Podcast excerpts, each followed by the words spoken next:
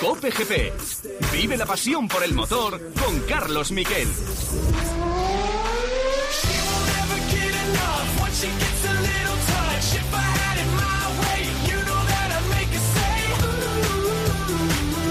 Hola, ¿qué tal? Buenas tardes, bienvenidos a Cope GP. Qué bonito es vivir los momentos históricos del deporte español, que es lo que hemos hecho hoy en tiempo de juego.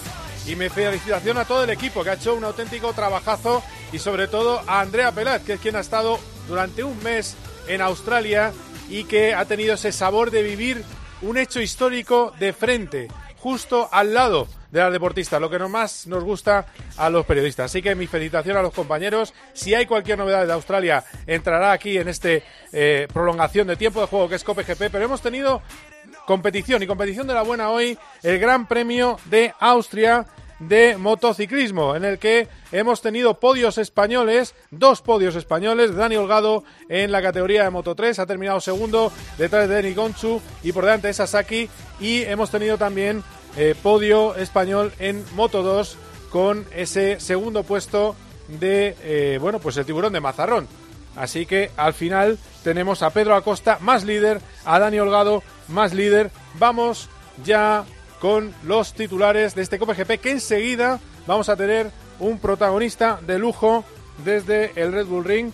Vamos ya con los titulares.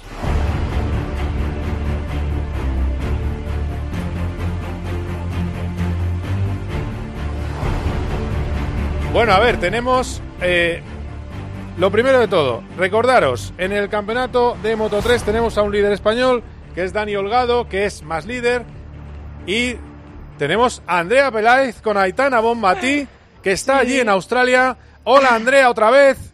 Aitana, toda tuya. Hola, Hola, Carlos. La estrella Hola, muy buenas. Mira, del estamos, Mundial. Sí, con Aitana Bonmatí, la balón de oro del Mundial. ¿Quién Ahí te lo iba a decir a ti hace un año que ibas a levantar la Copa del Mundo y además el balón de oro como mejor jugadora del Mundial? Eh, ¿Te lo crees? Estás flipando. No, la verdad que es, es algo increíble y como vengo diciendo no, no tengo palabras, no tengo palabras porque creo que aún tiene que pasar un tiempo para ser consciente de todo lo que hemos conseguido, ¿no? ¿Qué has pensado? Lo primero que has pensado cuando se ha terminado el partido y has sido consciente o al menos sabías que, que- que eras campeona del mundo. Nada, mi pensamiento era lo hemos conseguido, lo hemos conseguido todo el rato, me ha ido a abrazar con Mariona, lo hemos conseguido, Eh, vaya año hemos hecho, no sé, muchas cosas en la cabeza, muchas y y ya no sé qué, nada más que decir, no sé, estoy, estoy en shock. Esto compensa todo, eh, Aita, todo el año que habéis sufrido, todo lo que habéis tenido que aguantar, escuchar eh, en primera persona. ¿Lo compensa? Bien, no sé, al final este año ha habido muchos momentos duros y que hemos vivido cada uno individualmente. Y nada, ahora solo me centro en disfrutar del momento y, y ya está. Enhorabuena. Gracias. Ahí está, Carlos Miquel. eh, una protagonista más en tiempo de juego, la mejor futbolista del Mundial, casi nada, ¿eh? Vas a entrevistar a todas de, de golpe. Es una cosa, lo tuyo es un espectáculo. Ya sabes, ya sabes, ya sabes, eh, Carlos, que cuando las cosas van bien, todo el mundo se pone delante de los micrófonos. Eh, No eh. tiene, no tiene tanto valor, ¿eh? Cuando va bien, aquí todo el mundo se pone. Qué Pero qué no, bonito. no, eh, una, una suerte estar aquí, de verdad, y, y una suerte poder, poder contarlo y escucharlas aquí en COPE. Muy bien, Andrea, si hay novedad me dice. Gracias. Perfecto, un besazo. Venga, y de Australia nos vamos a un sitio que se nombra parecido, pero que está muy lejos, que es Austria. Está allí Borja González. Hola, Borja, ¿qué tal? Buenas tardes. ¿Qué tal, Carlos? Buenas tardes. Eh, Borja, tienes al lado al héroe del fin de semana, sexto en la carrera al sprint. Hace solo cuatro meses tenía la mandíbula rota, un montón de huesos rotos, estaba dudando si seguir en las carreras y es Paul Espargaró. Me pongo de pie para lo que ha conseguido Paul este fin de semana y lo que está consiguiendo en su vuelta a las carreras. Sí, pero como tampoco hace falta que yo te lo adorne mucho más, y ya sabes que vamos con el reloj apretado, si no te lo paso, le preguntas tú, espérate, pues estoy terminando de comerse una tostada con mermelada para recuperar energías, ¿Ah, sí? te lo paso y hablas, hablas tú con él porque no tiene- le toca el trabajo de obligatorio de prensa y así no, no, no, te- no vas pillado. Venga, eh, hola Paul, ¿qué tal? Buenas tardes, Paul. ¿Cómo Hola, estás? ¿qué tal? Buenas tardes. ¿Qué- de, qué es ¿Cómo la? ¿De qué es la tostada? De mermelada, un poquito de azúcar para recuperarme. ¿Fresa o qué? Sí, de fresa, de fresa, sí. Vale, necesitaba vale. un poquito de azúcar porque si no, esto no se levanta ni vamos. Mira, eh, tú sabes que tengo, aparte de que es compañero mío, tengo buena amistad con Borja y una de las veces que, que hablaba con él, porque yo hablo con él muchas veces fuera de antena, estaba eh, justo en, en tu casa, en Andorra. y me ha estado informando de cómo ha sido todo el proceso. Y yo te tengo que decir que tengo que aplaudirte porque yo creo que es un ejemplo que hayas vuelto y que hayas vuelto al nivel en el que estás. Pues muchas gracias. Sí, ha sido una travesía un tanto dura. quizás te diría que no lo esperaba, pero, pero después de las lesiones que tuve, esperaba que el camino no fuera muy fácil, la verdad. Pero, pero sí que han sido unos meses realmente complicados para, para mí y para los míos, no solo para mí, para todos los que han estado alrededor mío, han sufrido muchísimo porque al verme sufrir a mí, pues quieras o no, pues ellos también lo, lo pasan mal y, y la recuperación ha sido dura, pero, pero como dices, llegar aquí la segunda carrera ya y ayer terminar sexto eh, pegado a Miller y hoy justo terminar por delante de las de las dos KTM justo bueno solo por detrás de, de Binder ha sido algo muy muy bueno a pesar de que estamos muy lejos de, los primeros pero pero bueno poquito a poquito ¿Qué es lo que te falta? Porque realmente la mandíbula da un problema de fuerza. Una fractura de mandíbula es malo para la fuerza que es tan necesaria sobre una MotoGP. Sí, bueno, aún tengo bastantes problemas. El, problema más grande yo creo que es un, a nivel neuronal. Tengo el sistema nervioso que va hacia una escápula del lado izquierdo bastante dañado y, y me limita muchísimo el, la, la, potencia muscular en, en, una musculatura de, de, que están bueno se encuentra en la escápula y eh, tengo que contrarrestar todos los toda la fuerza que hago en las curvas izquierdas con con otras partes del cuerpo y eso aparte de provocarme una tensión increíble me, me cansa muchísimo más. Eh, además, el no tener el control encima de la moto al 100% hace que, que me canse más y esto es todo bastante complicado, pero, pero bueno, aún así, ya te digo, estar aquí en, en, en Austria en segunda carrera tampoco lo esperaba, sexto ayer, yo y cuarto en los puntos a pesar de la penalización que, que he tenido por, por ir por por el verde, justamente por esta falta de concentración y ese cansancio, pero, pero bueno, al final está, está muy bien. Al final, de, bueno, de todo lo que has, eh, bueno, de todos estos meses ahora, cuando hace poco se habló de, de ti en el tema del mercado de fichajes, con un, creo que fue un, una, eh, un tuit que puso MotoGP totalmente irrespetuoso sobre las posiciones que quedaban en KTM. Eh, primero, eso es de mal gusto, pero luego, ¿alguien puede dudar cómo te ha querido y cómo te está queriendo KTM de tu posición en la marca? Que te han llovido las felicitaciones, te han llamado héroe este fin de semana, ha ido el gran jefe de la marca. Es decir, eres el hombre que, está, que hace que KTM crezca, porque al final eres el que hizo que KTM diera el salto de calidad. Bueno, no, no, no, no tengo mucho problema en ello. La verdad, te, soy sincero cuando digo que, que no, no es algo que me haya preocupado durante estos meses, quizás quizás por, por lo que dices, ¿no? Por el contacto que tengo con justamente con los propietarios de la marca durante estos años he tenido he hecho muy buena relación con ellos y tengo la, la posibilidad de hablar directamente con ellos con mucha franqueza porque eh, las hemos pasado muy canutas juntos en el pasado y hemos levantado este proyecto en momentos muy complejos y nos tenemos un aprecio especial más de mm, más de amigos que de, que de piloto y fábrica. Así que eso no, no me ha preocupado mucho y además, además, además, porque tenía contrato un par de años y eso no me, no me preocupa, pero sí que entiendo eh, los medios de comunicación, que, que al final ah, de alguna forma hay que vender un poquito el, el producto y se aplica además con pilotos jóvenes de, de la altura y el talento de, de Pedro Acosta y, y entiendo que eh, poniendo un poquito en, en, duda a Augusto, que es también un piloto joven, campeón del mundo, que ha subido a la, a, a la categoría reina, pues pues evidentemente el que no está es el que el que siempre tiene que votar antes. Pero pero aún así ya te digo no no me preocupa y lo importante era volver volver al nivel que lo he hecho y estar eh, demostrar que vale la pena que esté aquí y, y ganarme mi sitio que al final es de, de, lo que se trata. Y al final cuando estás en la moto yo creo que es cuando eh, cualquier tipo de pensamiento de dejarlo se te como que lo has olvidado no es decir fuera esto ya no ha existido no sí sí sí realmente lo he echado mucho de menos lo he echado mucho en falta cuando estaba en casa. Me ha, me ha faltado muchísimo la competición, esa adrenalina de, estar encima de la moto, de las carreras, el estrés, de, de, estar todo el día pensando en qué voy a hacer, ¿no? Eh, estar en casa con tanto tiempo libre te da mucho que pensar y, y hasta mi mujer me decía, ¿no? Ostras, qué ganas tengo de que te vayas de carreras porque estaba muy irritable. Así que, bueno, ya volviendo a las carreras y con, volviendo a la normalidad en mi rutina y ya muy contento de poder estar aquí luchando con los mejores pilotos del mundo es, es, es un éxito. Bueno, termino. Has estado en carrera cerca de, de los puestos donde está eh, Mar Márquez. Eh, de, ¿Qué tiene que cambiar? No lo digo por Marc solo, lo digo en general. ¿qué le está faltando a, MotoGP? Quizás quitar la aerodinámica de las motos o, qué se puede hacer para que eh, podáis importar más los pilotos que antes. O sea, más o menos como antes, que, el piloto tenía más eh, que poner encima de la moto de lo que pone hoy en día. Bueno, es, es muy complejo, es una situación muy compleja que entiendo que todas las fábricas, incluido Dorna también, están intentando trabajar, pero es muy complejo porque al final cuando tú le pones limitaciones a, al desarrollo, a la tecnología, estás limitando al final las marcas que están apostando más por el campeonato. Entonces es también un sinsentido, ¿no? Que justamente el campeonato quiera que las marcas apuesten por este campeonato, que Dorna quiera que las fábricas se dejen pues el dinero y, apuesten por este campeonato y luego una vez lo están haciendo eh, que otras marcas no lo estén haciendo tanto como por ejemplo en este momento KTM, Aprilia o, Ducati o lo estén haciendo mejor o el desarrollo lo lleven por mejor sitio y luego limitarles porque lo han hecho demasiado bien.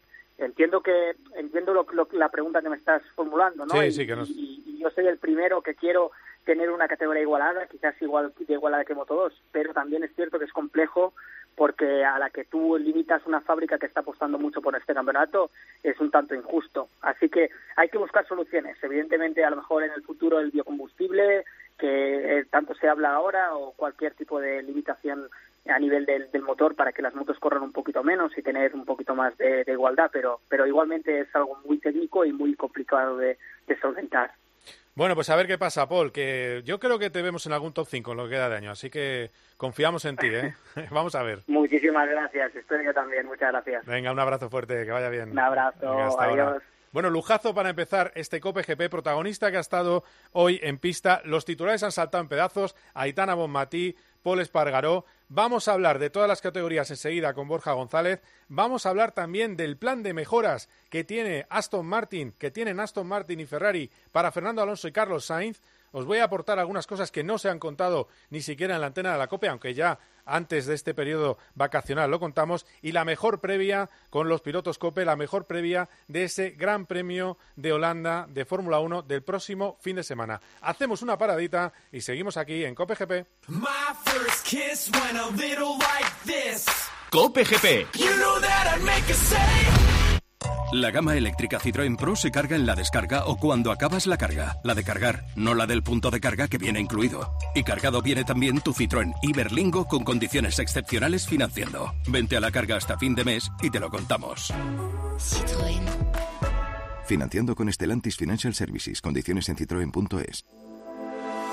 Caer la tarde, Expósito. El fentanilo está detrás del récord de muertes por sobredosis en Estados Unidos ya se refieren a esta droga como una epidemia. Es culpable de dos de cada tres muertes. Colegas que trabajan en, urgencias y se están dando cuenta que pues, pues, por todo el país. ¿Qué es el fentanilo? ¿Por qué es tan mortal? Como todo en Estados Unidos, ¿se acabará exportando? Eh, con un poder adictivo muy alto y, y, rápidamente absorbe al paciente. De lunes a viernes, de 7 de la tarde a 11 y media de la noche, en COPE encendemos la linterna con Ángel Expósito.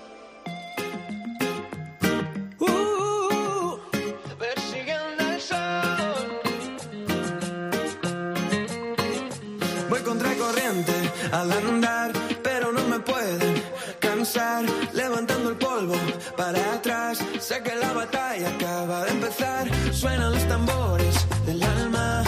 Bueno, bueno, hemos empezado, en fin, mejor titular que dos entrevistas, yo creo que no hay nada, pero sí que os tengo que contar lo que ha pasado. Y lo que ha pasado es que Mañaya ha ganado con una mano en MotoGP, qué barbaridad de fin de semana, lo ha ganado todo. Segundo Binder, tercero Bezeki eh, cuarto Marini y Alex Márquez lo intentó, pero al final yo creo que iba sin ruedas eh, hasta terminar quinto.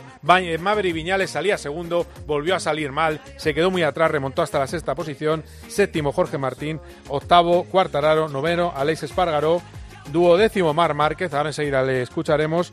Y hablábamos antes con Paul Espargaró en esa decimosexta plaza con su Gas Gas, pero ayer el mérito fue esa sexta posición que eh, generó los aplausos en eh, su escudería. En el campeonato, Bañaya tiene 62 puntos de ventaja sobre Jorge Martín, 68 sobre Bezeki, cuarto Binder a 91, quinto Zarco a 126. Este es el líder del campeonato, Bañaya, hablando de lo que puede pasar en esta segunda mitad del año. Intentado ser más constante posible, era, ma- era posible ir más rápido en las primeras vueltas, pero y así he terminado con Singom atrás.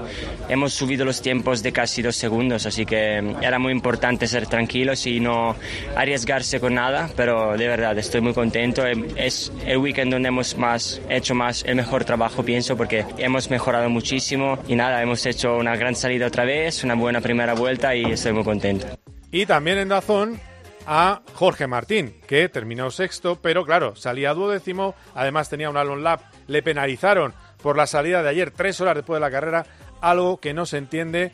Pues escuchamos a Jorge que quiere que vengan fines de semana mejores, pero ojo, que al fin y al cabo es el segundo del campeonato, el hombre que más cerca está de Peco Bañaya. Bueno, estoy contento. Creo que en cuanto a ritmo podría haber peleado seguramente por, por la segunda plaza. No sé si he consumido mucho a principio de carrera y no sé muy bien comparar respecto a Peco, pero, pero creo que hemos hecho un gran fin de semana. Ha faltado ese quali y espero mejorar para Barcelona. Aún así, he llegado muy cerca de- del podium, o sea que, bueno, puedo estar contento. Creo que tenemos el ritmo, solo tenemos que juntar, juntar todo.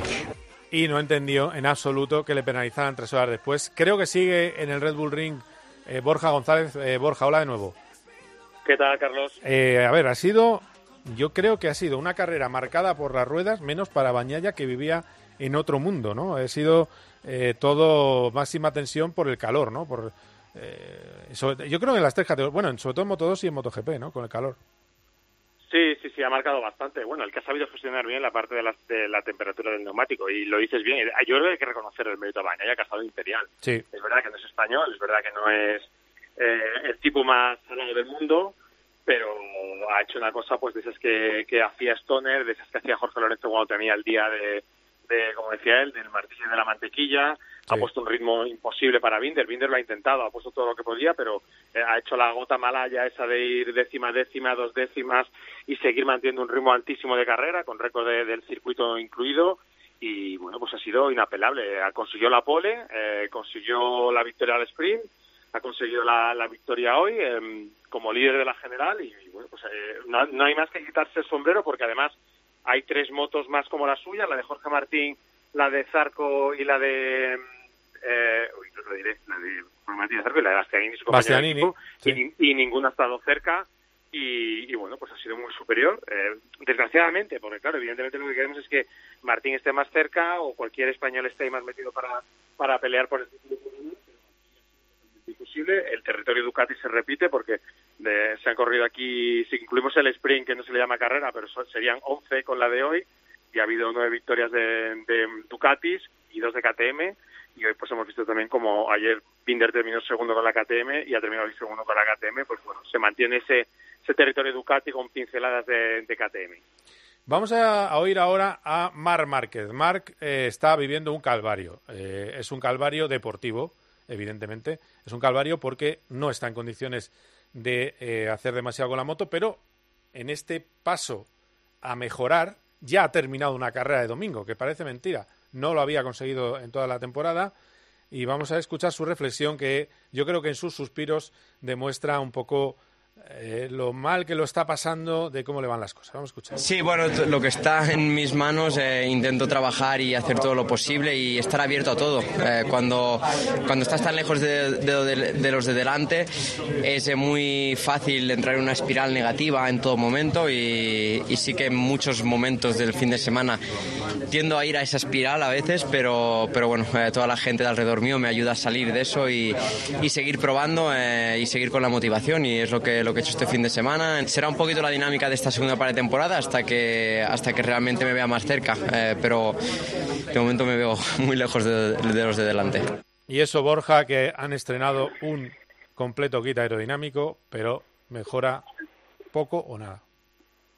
Sí, no ha mejorado. Bueno, yo voy a decir que, que creo que la carrera de, de Marc de hoy, no la de ayer, eh, que fue bastante pestiño, esta ha sido un punto interesante, porque Marc ha apostado por montar el neumático blando trasero, es el único piloto que lo ha hecho, parecía una opción muy arriesgada, los, mm, digamos, ingenieros de neumáticos consideraban que a partir de mitad de carrera eh, o vuelta ma- 20 como mucho de las 28 la caída era brutal de, de rendimiento trasladado y él ha sido capaz de llevarlo hasta el final y en, en momentos de las últimas vueltas de carrera, sobre todo la segunda mitad, estaba marcando un ritmo muy parecido a pilotos rápidos. Eh, mejor igual que, que, gente, por ejemplo, pues como el propio Binder, que a lo mejor también estaba jugando con ese margen que tenía, o, incluso que su hermano Alex, que Marini, que andaban peleando, y al ritmo de, pilotos como Martín, por ejemplo, Viñales, que estaban siendo los más rápidos fuera de, del, dictador Bañaya. Entonces, bueno, creo que eso tiene cierto interés, por lo menos es, es algo que, que indica que, que aquí ha, enfocado la carrera de otra manera,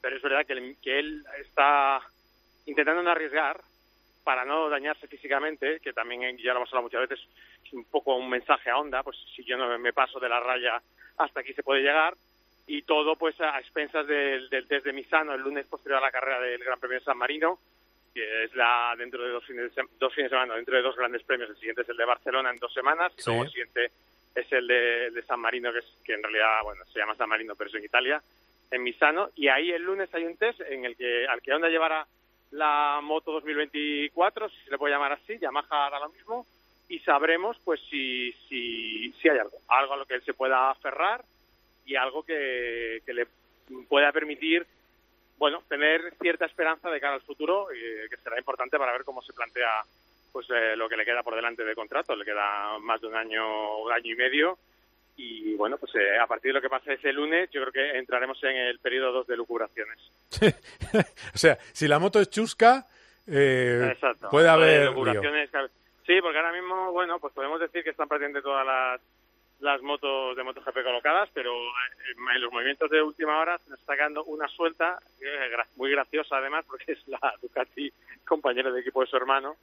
Entonces yo sé ah. que esto va, va a generar grandes grandes eh, ideacas de estas de un equipo Ducati para los hermanos Márquez. Pero bueno, no, no, sé, ya sabes que yo soy muy estético con estas cosas, pero sí que todo lo que todo lo que todo lo que sea un fracaso de esta moto, pues eh, volver a encender otra vez las alarmas de, cómo están las cosas y, a, y hacer que aparezcan las ideas. De todas maneras, los palos siguen estando ahí. Yo hago lo, lo, de mi parte, yo estoy haciendo lo mío, él sigue dando cañita a Honda y luego hay una cosa clara eh, Borja, que tampoco se puede negar, él también está preparando la posibilidad, algo que no pasaba en el pasado, de posibles opciones futuras, porque estuvo el otro día con el jefe de KTM, pues estuvo, en fin, diciendo que es la mejor opción eh, fuera de Ducati, que pueden ganar, que lo tienen todo para ganar. Y... Tiene, que, tiene que hacerlo, Carlos. De todas maneras, aquí hay, un, hay como, podemos decir, un par de variables. Una variable es que KTM no tiene sitio para el año que viene, otra variable es que KTM podría tener, bueno, vamos a llamarle como se llama, es Pierre Pirer Mobility. Pirer es el dueño de, la marca y KTM es una de las marcas de Pirer Mobility. Otra de las marcas es Gas Gas, otra es eh, CF Moto que corre en Moto 3, otra es Husqvarna que también corre en Moto 2 y en Moto 3 el, logo, no la moto. Y hay otra marca nueva que es MV Agusta, que es una marca histórica del Mundial de Motociclismo con la que ya como Agostini ganó muchos grandes premios y hay una idea o existe la idea de poder hacer un prototipo nuevo, que yo no sé exactamente porque eso hay que mirar luego el reglamento técnico y ver qué quiere decir prototipo nuevo, eh, qué, exige a motor, chasis diferente, digamos, al resto para poder homologarse, pero si KTM es capaz de embarcarse en eso y hacer un prototipo nuevo, pues se habla de que pueda haber una fábrica nueva MV Augusta a partir de 2025 con dos motos más. Mm, ahí, entonces las, las piezas, digamos, eh, se abren. Y luego hay otra variable que es la variable onda. El, el presidente de HRC de una entrevista a un compañero japonés en japonés, que esto podrá hacer mucha gracia, pero es que cuando hablas con los japoneses en inglés, pues eh, te dicen un 10% de lo que de lo que te pueden decir y en idioma propio y en filosofía propia, pues hablando con un compañero, con Akira Nishimura, un periodista japonés, el presidente de HRC, reconoció que ellos no van a forzar que, a, que Mark siga, es decir, que entienden que, que, él quiere ganar y que tenga que buscar sitio fuera, pero que ellos eh, em, están poniendo el máximo de recursos, están eh, intentando eh, vincular la parte eh, coche con la parte moto para hacer sinergias y tratar de, mejorar también la, moto, que es algo que no estaban haciendo hasta ahora y que su intención, y lo repitió y lo dijo con mucha contundencia, es continuar en MotoGP como fábrica. No sé si esa declaración de intenciones puede animar a Marca a pensar que Honda van a ser capaces de, hacer alguna cosa y, que puedan salvar la papeleta y que continúe su carrera vinculado a ellos. Ah, bueno, vamos a ver, vamos a ver, porque Por otro lado, están diciendo en Fórmula 1 que el motor eh, se va a englobar con HRC, decir, todo se va a englobar, motos y el motor de Fórmula 1 de 2026. Bueno, vamos a ver cómo sale esta operación de Honda también. Y, al final, yo, yo sí que veo que en, esa puesta de pincho de, tortilla y cerveza que hicimos en Icaña, que se hizo en COPGP en podcast, de momento estás ganando tú con que va a seguir en Honda en 24. Eh, sí, sí. Estás ganando y lo tengo tú. apuntado, ¿eh? Ah, vale, vale. Lo he vale. apuntado. Para lo bueno y para lo malo. A lo mejor en algún momento me entra, me doy un golpe y se me olvida, pero de momento, de momento quiero recordarlo. Vale, vale, ¿no? Que estábamos con Izaskun y con Tito Yados y, y yo mismo, y todos apostábamos con una marcha de, eh, de Mar Márquez. Y a mí ya empieza a olerme a que no. Pero bueno, vamos a ver. eh, todavía pueden pasar Yo sé, cosas. yo sé que el discurso es- desde su entorno es que sigue siendo abierto, a, no es un discurso, igual que él dice que tiene contrato y que eh, bla, bla, bla, en el, el de su entorno sí que es que si las cosas eh, siguen en esta línea y no hay atisbo de mejora, que van a tener que, que intentar buscarse la vida. O sea, que, que esa puerta dentro no, no la pueden cerrar.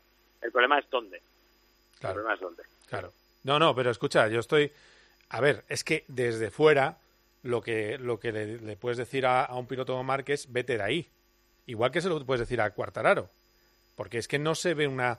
No se ve un cambio, no se ven fichajes, no se ve eh, nada. Pero, y es lo que hablábamos en su momento, pero claro, es lo que tú dices. A ver si voy a dejar una novia para irme con otra novia peor. Entonces eso es la historia, o novio, al gusto. Pero bueno, a lo que vamos. Eh, hablamos de otras categorías. Dani Holgado es más líder, 26 puntos de ventaja sobre Sasaki y 37 sobre Onchu. Vaya final por 5 milésimas. 5 milésimas ya ha pasado, es decir, en el momento que estás diciendo 5 ya han pasado. Bueno, 5 milésimas de diferencia en meta eh, con su compañero Onchu, doblete de eh, KTM en Moto 3 por delante de Sasaki, final apoteósico, seguramente eh, te diga hoy Joseba que ha sido lo mejor del día en, em, en el Mundial de Motos. Escuchamos a Dani Holgado.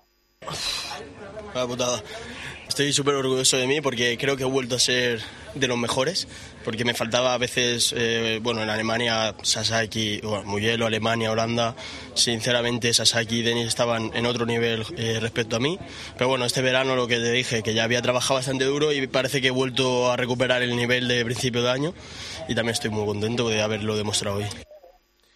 Pues está muy contento, eso sí, cuando le preguntan por las 5 milésimas dice que una pu, puntos suspensivos. Eh, tiene, una cara, tiene una cara de campeón del mundo este chaval. ¡Uf!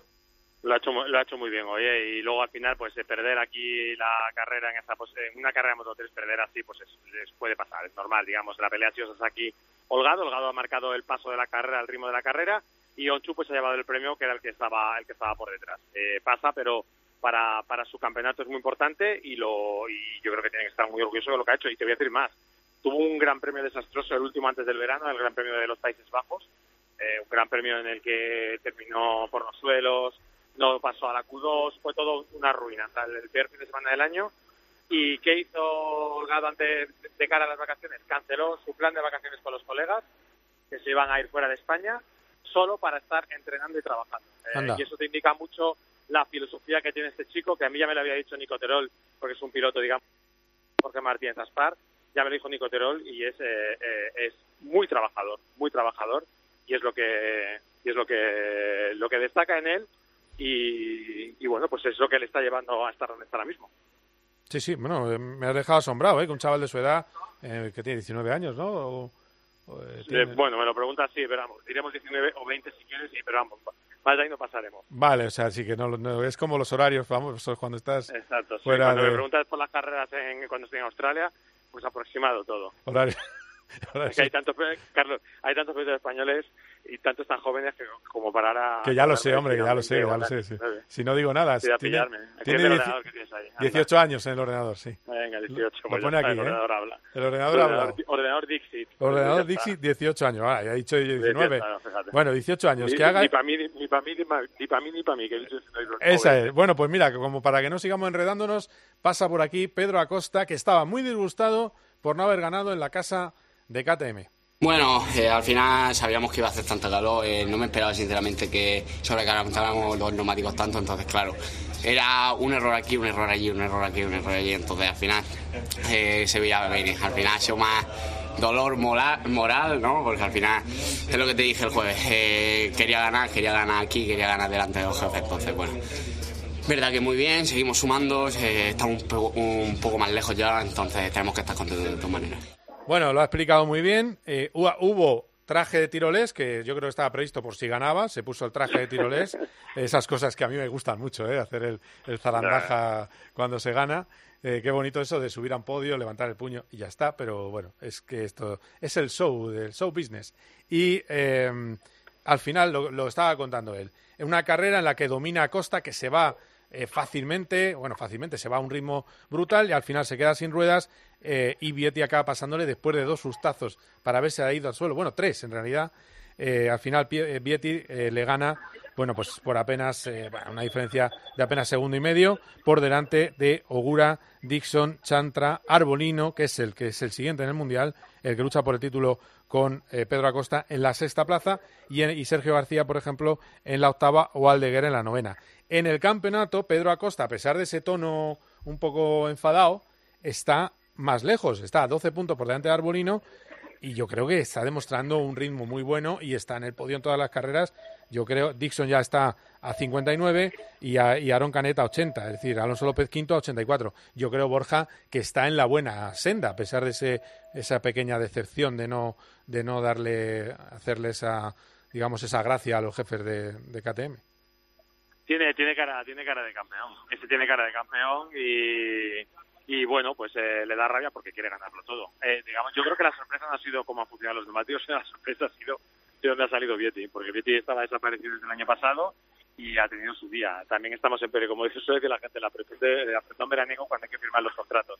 Eh, bueno pues Vietti tiene que también que mostrar el potencial que tiene y ha sido el, momento y, lo ha hecho y no tiene que, preocuparse por eso Pedro más allá del, dolor por no ganar, pero la situación en el Mundial es muy buena, su rival es Arbolino, le ha metido distancia en esta carrera, le quitó el liderato en la última, o sea que yo creo que ahí, ahí tenemos otro con, mucha cara de campeón, más cara de campeón incluso te diría aunque tenga menos ventaja que Holgado, porque es una categoría más clara en el sentido de que no, no, no es tan loco como los finales de Moto 3, se puede controlar mejor las cosas y yo va, va encaminadísimo para conseguir el título Pedro Acosta, seguro en la categoría intermedia. Muy bien, pues eh, Borja, que gracias por la información y por los protagonistas, como siempre. En dos semanas estarás aquí bien cerca en Barcelona, así que esperemos que salga todo bien. Y me, y me oirás igual de bien, que esa es la gracia. Exactamente. o de mal. bueno, un abrazo, eh, cuídate. Un abrazo, Carlos. Venga, que vaya bien. Bueno, pues enseguida quedaos aquí porque hablamos de Fórmula 1. Cope GP. Vive la pasión por el motor con Carlos Miquel. Necesito viajar en coche todos los días. ¿Podría reducir mis emisiones? ¿Existen alternativas para lograrlo? Sí, hay opciones para conseguirlo. En Repsol estamos desarrollando combustibles renovables, como los biocombustibles avanzados generados a partir de residuos y los combustibles sintéticos a partir de hidrógeno y CO2, con los que poder alcanzar las cero emisiones netas. Descubre este y otros proyectos en Repsol.com. Repsol, inventemos el futuro.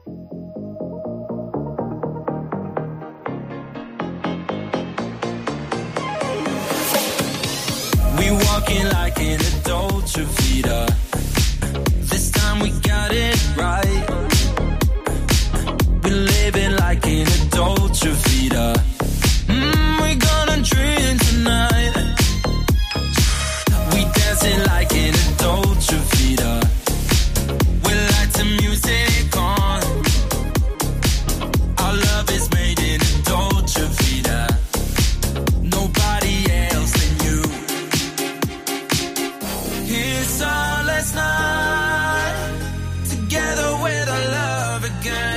Un día de Dolce Vita, un día de Dolce Vita en Australia, un día de Dolce Vita en Austria. ¿Será un día de Dolce Vita para los españoles en la próxima carrera en Holanda? Puede serlo para Aston Martin, puede serlo para Ferrari.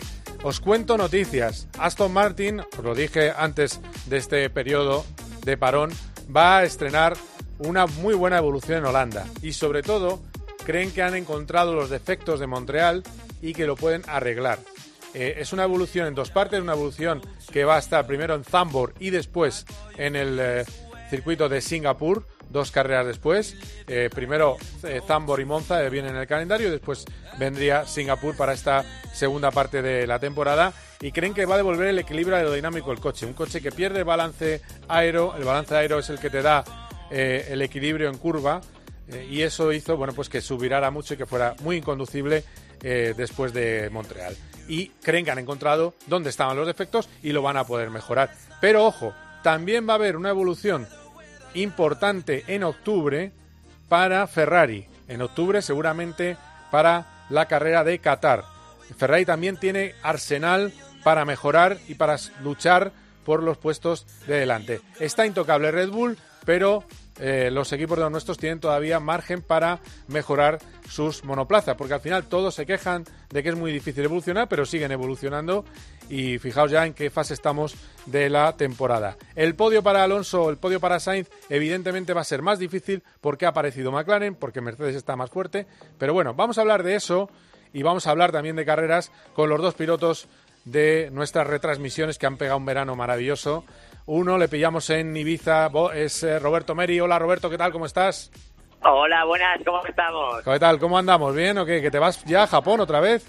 Me voy a Japón, el martes ya de vuelta otra vez a Japón, que se acaba el verano, y hacer la quinta carrera del Super GT de esta temporada. Porque te has hecho un podio en Super GT ya, ¿eh? Que, que a este paso ibas a, a montar una tintorería en Fuji, y al final, maravilloso, ¿eh? No, iba a hacer, iba a hacer expediciones por el Monte Fuji. Sí, sí, verdad, pero, pero no, pero ya la verdad que muy bien. Este año estamos yendo muy rápido, así que bueno, eh, contento con cómo vamos. Así que a ver qué tal, qué tal este fin de semana siguiente que vamos a Suzuka. Bueno, bueno. Eh, ha salido en Motorsport la noticia de que hay un equipo de Fórmula 4 eh, de Thibaut Courtois que tú vas a estar involucrado. No sé si puedes decirme algo de eso o no. Bueno, pues sí, estamos haciendo un equipo juntos para, para la Fórmula 4 para intentar eh, ayudar a los jóvenes pilotos a, a debutar en esto de los monoplazas, ¿no? Y hacerlo de la mejor manera posible. Así que bueno, veremos a ver qué tal qué tal sale la cosa y, y nada, con muchas ganas y ilusionado, ¿no? Por meterme en esto por primera vez en mi carrera. Ah, muy bien. Jo, pues es chulo. Pues habrá que habrá que ir al- a la Fórmula 4 a, a veros. Bueno, o, o- oye, o se ayuda en lo que se haga falta, ¿eh? Tampoco, tampoco pasa nada. Eh, ya sabes que Si, si apareces por ahí te pondré a trabajar, así que tú mismo. eres esclavista, ¿eh? Cha, cha, cha. claro, tío, hay que aprovechar. Bueno, oye, escúchame una cosa. Bueno, eh, por cierto, en otro punto de España, en Oviedo, en junto al karting de Fernando Alonso está Roldán Rodríguez. Hola, Roldán, ¿cómo estás? Hola chicos, pues todo bien, todo bien. Sí, ¿no? ¿Cómo ¿Qué- estáis qué- vosotros? ¿Qué tal el cuello después del circuitillo ese que tiene mi amigo Fernando? Es durísimo, ¿eh? Es durísimo. Además, no sé si has rodado tú aquí, Robertito, con, con un caceta, porque es, es, es, es diabólico, ¿eh? El tema. Ah, Es, es duro, macho. No, un uf, pues mira, Te pillan la otra punta, sí, pero... pero es una pasada, la verdad. Pero las rápidas tienen que hacer daño, ¿eh? Las rápidas que tienen las No, es que no hay ninguna a fondo, ya no hay ninguna a fondo, porque con el alquiler sí, pero es que es otra pista y sí, estoy hecho polvo. He rodado en seco ayer y en agua hoy. O sea, que, que bueno, bien, muy divertido, la verdad. Buenas vacaciones. Muy bien, muy bien. Eh, eh, bueno, eh, Roberto, yo creo que Ro- Roberto tiene que ir allí a, a desafiar la vuelta de Fernando, ¿eh? Eso, eh, ya sabéis que es una sección de Dazón. Roberto es uno de los candidatos a intentar batir el récord. Vamos a ver. Pero con un cardaquer o con qué. Era un car de alquiler, sí. En la vuelta de Dazón es con un car de alquiler, con Vips. eh, y bueno, el récord lo tiene Fernando, claro. Eh, pero bueno, yo he esta- he estado haciendo karting estas vacaciones, eh, que lo sepáis. He estado en el karting de... Tiembla, Fernando, te- que tiemble, Fernando, ¿eh? Sí, sí, está, estoy en forma. Tengo que decirlo en antena. eh, el GP Twitter la voy a liar. Pero bueno. Hombre, con, lo- con los, aquí con los comentaristas que te ayudamos siempre que podemos, macho, mejores coach no puedes tener. Tengo unos coach alucinantes, es verdad. bueno, a ver, os cuento. eh, a ver, ¿qué os parece de esta segunda mitad del año? Eh, he estado contando las evoluciones que vienen de Aston Martin. ¿Puede haber ese salto en Aston Martin? No sé, Roberto, si tú has escuchado algo. ¿Qué opina Roldán? Bueno, eh, a ver, contarme. A ver, yo creo que el coche, esa evolución que han puesto, ¿no? que esperábamos todos en Montreal, creo que el problema viene del fondo plano, de la forma que, que se ha hecho, ¿no? Eh, Que no, que, que lleva el aire por, por un sitio que ellos no, no esperaban y entonces no les ha dado la, la eficiencia que esperaban, ¿no? Así que bueno, obviamente van a rectificar eso, intentar hacer eso, pero sin este problema, ¿no? Intentar volver a, a lo que les daba el ordenador en un principio que iba a ser y, y obviamente luego siempre pasa lo mismo, ¿no? El ordenador te da una cosa y luego cuando pones el coche en pista son otros números. Así que bueno, que yo estoy convencido que van a trabajar, van a intentar eh, intentar que esos números salgan y, y, bueno, no cuando decimos que hay una evolución es como Montreal, nunca es a ciencia cierta que va a ser una evolución 100%. Obviamente es lo que te dice el ordenador, el, el túnel de viento, el programa y luego hay que ver realmente lo que pasa en el circuito. Entonces veremos a ver si esta vez dan en el clavo. Claro. Eh, Roland. Sí, si no es si no es ahora será, o sea, es que queda mucha temporada realmente, o sea, ha sido muy intensa esta primera parte, pero otro día lo puse yo en redes sociales porque si ves lo que queda de campeonato de Fórmula 1, son un montón de carreras, ¿no? Y, yo creo que sí, o sea, al final si el milagro McLaren eh, ha sido posible, eh, Silverstone, Hungría ya están ahí, yo creo que empezando como empezó Aston Martin con una buena base, el resto han evolucionado pues, pues más que ellos, pero yo creo que sí. No sé si será ahora, ¿verdad? Y seguramente a lo mejor no es el paso tan grande que nos gustaría, pero estoy seguro que con todo lo que queda por delante vamos a verle pelear otra vez por donde estaban al inicio, ¿no? Que era pues pelear por los podiums, si, si se despista alguien arriba, pues podría llegar el número mágico. Y en Uy, cuanto a. Ferrari. Ferrari, sí. mágico, que, que es, que es la 34, ya me da igual, ya que gane uno o el otro. Pero- y, en cuanto a sí, y en cuanto a Ferrari, a ver, lo más sorprendente de Ferrari para mí es que yo creo que el que lleva el bastón de mando un poco como mínimo en cuanto a rendimiento es, es Carlos, ¿no? O sea, sabemos que Leclerc a una vuelta en quali pues, pues tiene algo espectacular, pero durante toda la temporada yo creo que Carlos está un poco pues eh, teniendo mejores ritmos de carrera y, yo creo que siendo un poco el líder, la verdad, en cuanto a rendimiento, ¿no? Por tanto, eh, tampoco nos, nos olvidemos de, de Ferrari, que yo creo que va a tener opciones también. Bueno, a ver, a ver, a ver qué pasa. Lo que pasa es que en el caso de Ferrari, Roberto, está el tema de que luego llega la carrera y la estrategia siempre, la buena, es para Charles Leclerc. Con lo cual, apañados estamos. Sí, eso es un poco verdad. Yo creo que a medida de lo que vamos diciendo, yo veo con más posibilidades de, de, de hacer más podiums a Ferrari a día de hoy que a, que Aston. ¿eh? Eh, esta, esta evolución que pusieron quiere decir que el equipo de, de, digamos, de evolución del coche no está trabajando muy bien. Y Ferrari la verdad que sí que ha evolucionado algo. ¿eh? Es un equipo que ha mejorado, en las últimas carreras un pelín mejor. Y yo creo que son capaces a lo mejor de, de hacer más podios ¿eh? esta segunda parte de la temporada que Aston Martin. Ah, sí, mira, pues es una buena, es una apuesta para lo que queda, que quedan 10 carreras todavía, recordemos, quedan muchas fuera eh, de Europa y nos queda la duda si alguna vez perderá eh, el señor Verstappen, porque claro, es una barbaridad, está en una media de 26 puntos por carrera, es una, es demasiado, es una cosa loca, eh, pero bueno, ¿qué le vamos a hacer? Eh, al final, una El- carrera sin, sin sprint son 25, o sea, imaginaos la media que lleva. El único que podía pelearle, y de hecho lo hizo al inicio de la temporada, fue su compañero.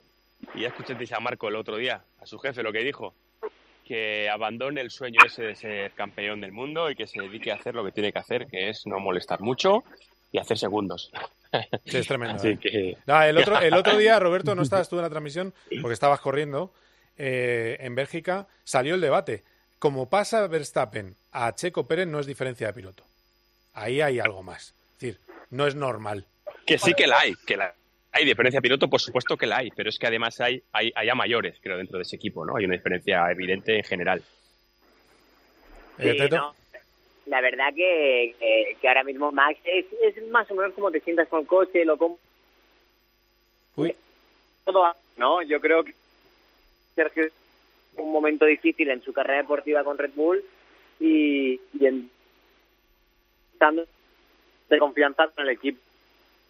Uy, se está, se está yendo. Ahora te volvemos a llamar. eh, te volvemos a llamar, Roberto, que se está yendo la, la comunicación, porque quiero sacar otro tema a la mesa y incorporar a otro miembro del equipo de retransmisiones de eh, COPE-GP, que es Joaquín Verdegay, porque Felipe Massa quiere que le den una indemnización por el Mundial que no ganó en 2008 y quiere que le reconozcan como campeón del mundo de 2008. Estamos completamente fuera de plazo y en ese lío está metido Felipe Massa. Ya ha escrito la Fórmula 1 y va y pone una demanda y todo viene por la carrera de Singapur. Considera que por una entrevista de Eccleston, que ahora Eccleston ni reconoce, eh, en la que dice que miraron a otro lado con Singapur 2008, recordemos el caso del choque de Nelsinho Piquet, que reconoció chocarse a propósito para beneficiar a su entonces compañero Fernando Alonso. En esa carrera, eh, Felipe Massa se lleva un cero, bueno, se lleva un, resultado malísimo y al final pierde el Mundial y, eh, bueno, pues resulta que hay una entrevista en la que Eccleston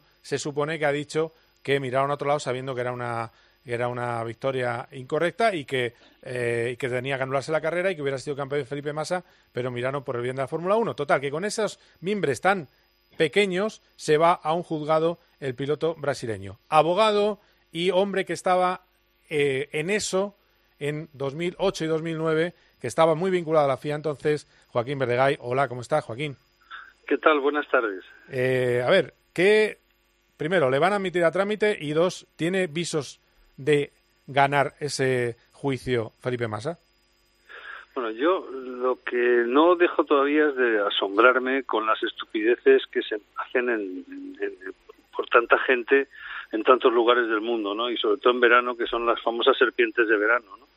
Pero la verdad es que eh, yo estoy perplejo, porque eh, este chico, el señor Massa, perdió el campeonato por un cúmulo de errores, pero desde luego, pasado lo que pasase en Singapur, que tampoco es verdad, ni que pasara lo que él dice, ni eh, soy consciente de ninguna declaración de Bernie que dijera eh, que miramos para otro lado, porque en aquel Consejo Mundial yo estaba, formaba parte y no se miró para otro lado. El año después, sí, el que sancionó a, a Briatore, sí. Claro, pero es que, vamos a ver, no se miró para otro lado. Es decir, es que lo que sí es verdad, digamos, el hecho probado de aquella carrera, es que en el Siño Piquet ofreció 47 veces en la misma noche, que por tanto ni siquiera pudo dormir, ¿eh? ofreció cualquier cosa con tal de mantener su puesto en el equipo, un puesto en Fórmula 1, porque probablemente por su talento no lo conseguía. Entonces no tenía otro remedio y dijo, yo estoy dispuesto hasta chocar para parar la carrera si eso conviene al equipo. Pero es que, vamos a ver, aquí hay dos planos. Eh, ¿Chocó deliberadamente o no? No está probado y no, es, no parece que chocara. La telemetría de su coche no demuestra que chocase de forma deliberada. Al revés, se ve claramente que, choca como consecuencia de un error suyo de conducción, pero, pero de forma, eh, digamos, eh, eh, involuntaria. Segundo, ¿beneficiaba a Fernando Alonso aquel accidente? Pues la verdad es que no mucho, porque para que Fernando consiguiera el resultado tuvo que tener muchas otras circunstancias. Bueno, le, le benefició, pero no le dio la victoria. Claro, pero entre otras, el que más benefició al resultado de Fernando en aquella carrera fue que Felipe Massa se marchó del repostaje con la manguera puesta, como recordarán los espectadores, porque es auténticamente un drama. Entonces, que este señor, Felipe Massa, se vaya a un juzgado a decir que, como consecuencia de lo que ocurrió en el Gran Premio de Singapur, en el que él hizo un cero, ganaba pulso, bueno, no me acuerdo si hizo un cero o a lo mejor recolectó algún punto, pero lo que sí hizo fue cargarse la victoria por error suyo y del equipo, que salió del repostaje con la manguera colgando, que eso se acordará todo el mundo porque es la primera y única vez en la historia que ha ocurrido algo, algo así. Entonces, eh, el, su mal resultado en Singapur se debió a eso, no a que en el Siño Piquet chocara aposta o no aposta, porque es que eso no intervino para nada en el error de Ferrari. Con lo cual, que pueda ser admitido a trámite no me extraña, porque, eh, en fin, a la vista de las circunstancias de los buenismos que imperan en todo el planeta, seguramente habrá un juez que le apetezca generar un poco de notoriedad para su carrera y, y, seguramente lo admitirá a trámite para decir, a ver, a ver aquí qué ha podido pasar. Pero estoy seguro de que con las mismas, en cuanto se practican pruebas con una cierta seriedad, lo que se va a ver es, primero, que Felipe Massa palmó el Mundial por una serie de errores que son muchos, muchos. Cinco trompos en, Silverstone.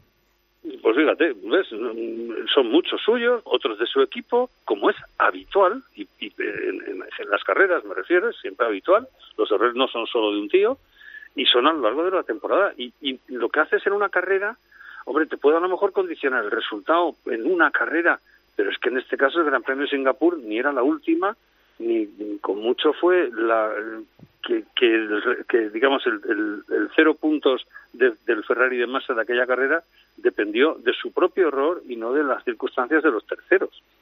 Con lo cual, yo no creo que esto tenga ningún viso de salir adelante. Me parece una verdadera locura y, en fin, yo lo calificaría de serpiente de verano, ¿no? Porque sí me cuesta creerlo, ¿no? Eh, eh, Roberto, eh, estabas hablando antes de estabas hablando antes de lo deportivo. Esto es demasiado de locos, ¿no? Tantos años después. Sí, la verdad, la verdad que estoy de, acuerdo. Es que han pasado muchos años, eh, 15 años, si no me equivoco, y la verdad que ahora pensar es que el resultado de un campeonato del mundo, de una carrera, cambie porque Felipe Massa ahora quiera ser campeón del mundo y no la puede ser en pista, pues no sé, a mí me parece un poco la tónica de Joaquín, ¿no? Que no, no creo que sea la manera. Claro, claro. Está fuera, está fuera de lugar, sí. Fíjate, a mí hay una cosa que me da pena y es que yo creo que Massa ha sido mejor piloto probablemente que los resultados que le han acompañado y que la diferencia entre su calidad como piloto y la calidad de sus resultados posiblemente haya sido eh, que como el- la faceta humana no es ni, ni con mucho el piloto más brillante eh, de los que han pasado por la Fórmula 1. Y, y esta es una prueba más. Es decir, pobre chico, ¿quién le ha engañado? Para poner los perros en danza a ver si recupera el campeonato de hace 15 años. Es que mm, a mí, en cierto modo, me da pena. O sea, es que me cuesta hasta creer que Felipe Massa se haya prestado a esto. Claro. Eh, Roldán, ¿algo que decir sobre este eh, barroso Eh, tema? Sí, bueno, yo que sé, al final eh, es- está en su derecho de intentarlo si quiere. Es cierto que aquella carrera, pues no es muy habitual tampoco que un, un piloto pues se choque. Creo que él reconoció que fue aposta. Él reconoció ¿no? deliberadamente, sí, sí. Sí, y ¿no? dijo que por presiones de Briatore y de Pat Simons. Claro, y por claro, eso es- es sancionaron bastante a Briatore y. Bipat, sí. Y yo creo que ningún piloto se choca a posta, o sea, me- igual sí, ¿eh? pero igual es un error mío, una equivocación mía, pero yo creo que un piloto no se choca a posta si no está eh, ligeramente condicionado por las circunstancias, error por su parte, y a partir de ahí eh, que decidan los que los que sabéis, ¿no, Joaquín? O sea, al final lo, lo que decida un juez, un abogado, la Federación Internacional, yo creo que yo no lo haría, pero bueno, el hombre, en fin, no sé. Si ya me cuesta saber de lo mío, para saber de lo de otros. Estás diciendo la verdad de un piloto. Es decir, este chico lo que parece ser Compañeros, que ofreció compañeros, os tengo- sí. que chocaba, Ya. pero no chocó a posta. Eso se probó con la telemetría. Fue un accidente. Compañeros, tengo que dejaros que se me va el programa. Gracias, Roberto Meni. Gracias, Roldán. Rodríguez. Gracias, Joaquín Verdegay, por la clase de leyes, como siempre. Un abrazo fuerte.